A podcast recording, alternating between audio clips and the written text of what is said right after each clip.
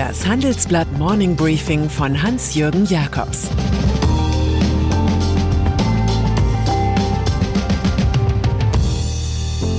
Guten Morgen allerseits. Heute ist Dienstag, der 10. Dezember. Und das sind heute unsere Themen. Die Afghanistan Papers, das Phantom der Börsensteuer und Wissenschaftler beklagen China-Störfälle. Im Folgenden hören Sie eine kurze werbliche Einspielung. Danach geht es. Wir alle erleben Tag für Tag die unterschiedlichsten Gefühle. Freude, Langeweile, Begeisterung, Abneigung. Wie wäre es, wenn Unternehmen auf das reagieren, was wir fühlen und etwas verändern oder gar Neues schaffen? Erlebnisse, die uns wirklich begeistern. Sie könnten Frust in Freude, Langeweile in etwas Aufregendes verwandeln. Denn das Business der Zukunft hat Gefühle. Erleben Sie Experience Management von SAP. Das erste Opfer eines Krieges ist bekanntlich die Wahrheit. Welche Lügenbarone in Washington aktiv waren, als es darum ging, den Bürgern in Sachen Afghanistan-Feldzug Sand in die Augen zu streuen, das schilderte jetzt die Washington Post. Danach hätten die Offiziellen rosige Stellungnahmen abgegeben, von denen sie wussten, dass sie falsch waren. Das folgt aus einem internen, unveröffentlichten Regierungsbericht, der den bedeutendsten Gründen für das Scheitern in 18 Jahren Afghanistan nachging. Nach dreijähriger Schlacht vor Gericht erreichte die Zeitung, dass die Dokumente journalistisch genutzt werden dürfen. Typisch das Statement eines Drei-Sterne-Generals den staatlichen Interviewern gegenüber. Er sagte, was tun wir hier eigentlich? Wir hatten nicht die leiseste Ahnung, was wir taten. Dass man wieder miteinander redet, war der erste Erfolg. Der zweite Erfolg ist jetzt das Ende des bewaffneten Kampfs in der Ostukraine bis Jahresende 2019. Darauf einigten sich die vier Vertreter von Deutschland, Russland, Frankreich und der Ukraine gestern Abend in Paris. Die Repräsentanten der vier Mächte sprechen von leiser Hoffnung. Man habe die Zeit des Stillstands überwunden, erklärt Bundeskanzlerin Angela Merkel. Staatspräsident Wladimir Putin ließ vernehmen, er sei, Zitat, zufrieden.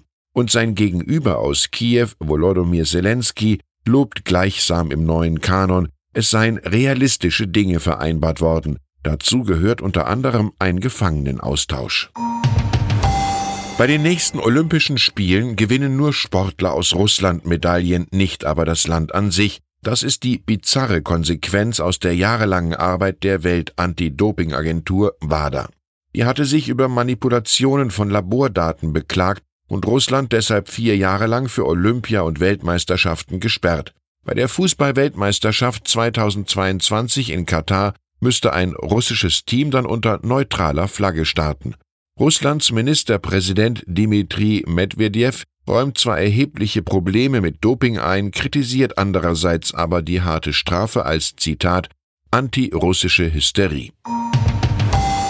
Sie ist das Phantom der Finanzwirtschaft, eine Untote der Politik, seit zehn Jahren international diskutiert und dem Volk wieder und wieder versprochen. Nun will Bundesfinanzminister Olaf Scholz tatsächlich ernst machen mit der Finanztransaktionssteuer. Das schreibt die Süddeutsche Zeitung. Der Mann, der als SPD-Chef bei den Seinen durchfiel, hat nun einen Gesetzesentwurf erarbeitet und ihn seinen Kollegen in zehn EU-Staaten vorgelegt. Danach soll künftig eine Steuer auf Aktienkäufe anfallen, und zwar von 0,2 Prozent auf Wertpapiere jener Unternehmen, die mehr als eine Milliarde Euro wert sind. Das Scholz-Projekt belastet Bürger, die dem Anlagenotstand entfliehen wollen hat aber wenig zu tun mit dem ursprünglichen Plan, Fehlspekulationen auf dem weltweiten Finanzmarkt einzudämmen. Stattdessen geht es um 1,5 Milliarden, die unter einem schönen Etikett zur Finanzierung der Grundrente akquiriert werden müssen.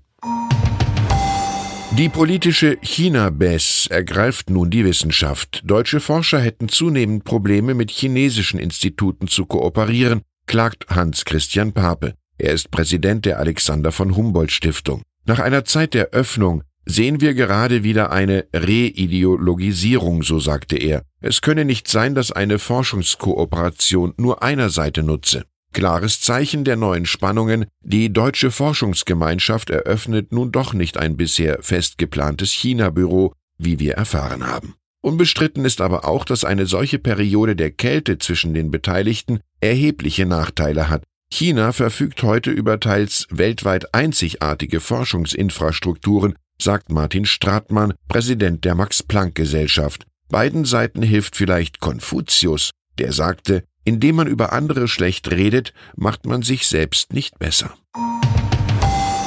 Mit Werner Baumann verbindet sich vor allem das schwierige Investment des Bayer-Konzerns in das US-Skandalunternehmen Monsanto.